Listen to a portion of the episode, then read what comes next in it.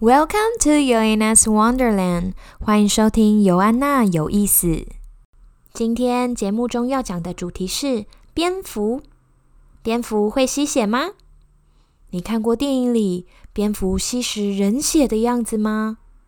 吸血鬼吸血的形象，据说是因为吸血鬼为了吸食人血，化身成蝙蝠飞去找人类吸血。可是蝙蝠真的会吸血吗？蝙蝠的食物就是血吗？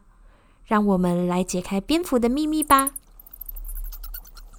蝙蝠是哺乳类的动物，目前世界上现存的蝙蝠种类超过一千四百种，占哺乳类总数的百分之二十，仅次于我们人类的数量。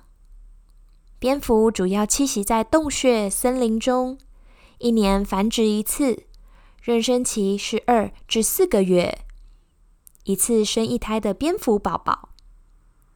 蝙蝠是夜行性动物，在蝙蝠中，大蝙蝠亚目的蝙蝠视力非常的好，眼睛很大，主要依靠视觉来辨别物体。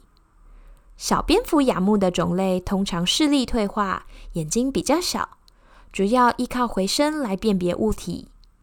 许多视力退化的蝙蝠，主要是因为利用回声定位导航。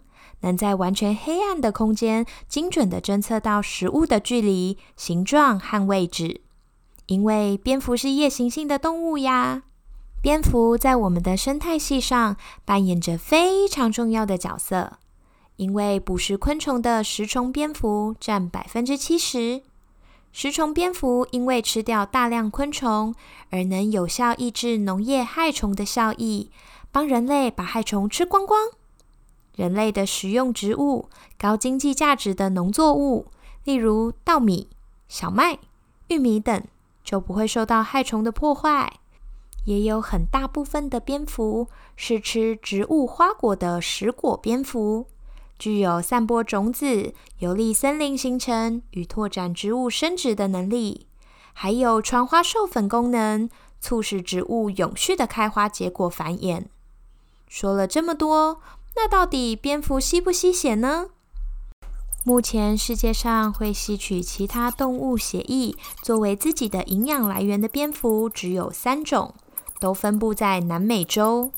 它们是属于食肉蝙蝠，因为基因的不同，所以它们会选择吃肉以及血液当做养分的来源。但目前的研究发现与证明，皆不足以印证蝙蝠会主动吸动物的血。血液中含有大量的病原体及感染疾病。那吸血蝙蝠会不会生病呢？这件事也关于最近蔓延全世界的重大疾病 COVID-19。世界卫生组织正式称为二零一九冠状病毒病。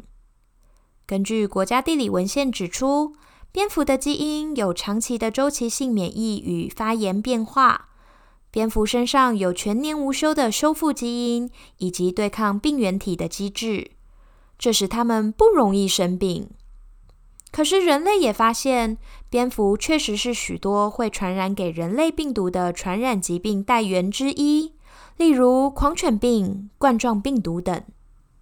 但是大家不用担心，目前科学家都没有证据及研究可以证明上述可怕的人传疾病是蝙蝠造成的。看来我们都误会蝙蝠了呢。因为研究蝙蝠的过程中，科学家发现了蝙蝠唾液中抗凝血成分，这可是让科学界及医学界带来令人振奋又惊奇的好消息。除了上述之外，蝙蝠在动物界也是个很厉害的角色。它们有前面提到很厉害的回声定位，不需要眼睛就可以精准的知道空间情况。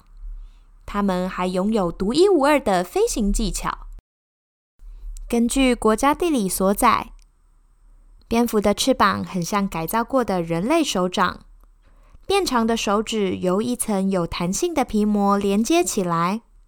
这种有弹性的翅膀里满布血管、神经和肌腱，是由特殊的肌肉支撑。蝙蝠的翅膀跟鸟类还有昆虫的都不一样哦。在飞行时是可以用多种不同方式折叠起来的，就很像人类的手掌是可以收合成许多不同的形状一样。研究人员记录到，墨西哥尤里韦弗的飞行时速可以高达一百六十公里，让这种体重只有十公克的蝙蝠轻轻松松就成为全球速度最快的哺乳动物。蝙蝠的“福”字谐音象征中文字“福气”的“福”，所以自古以来，在华人文化会用蝙蝠的图案来象征福气以及幸福。希望大家不要再误会蝙蝠很可怕喽！大家可以上网搜寻各种不同的蝙蝠，也是有很多很可爱的蝙蝠呢。提醒大家不要随意触碰野生动物。更不要拿来食用，因为野生动物有野性，容易攻击人，还有可能有病毒或传染疾病。若不慎被咬伤，则要保持冷静并尽速就医哦。谢谢大家今天的收听，下一集更精彩，不要错过喽！尤安娜有意思，我们下次见。Uranus Wonderland，see you next time。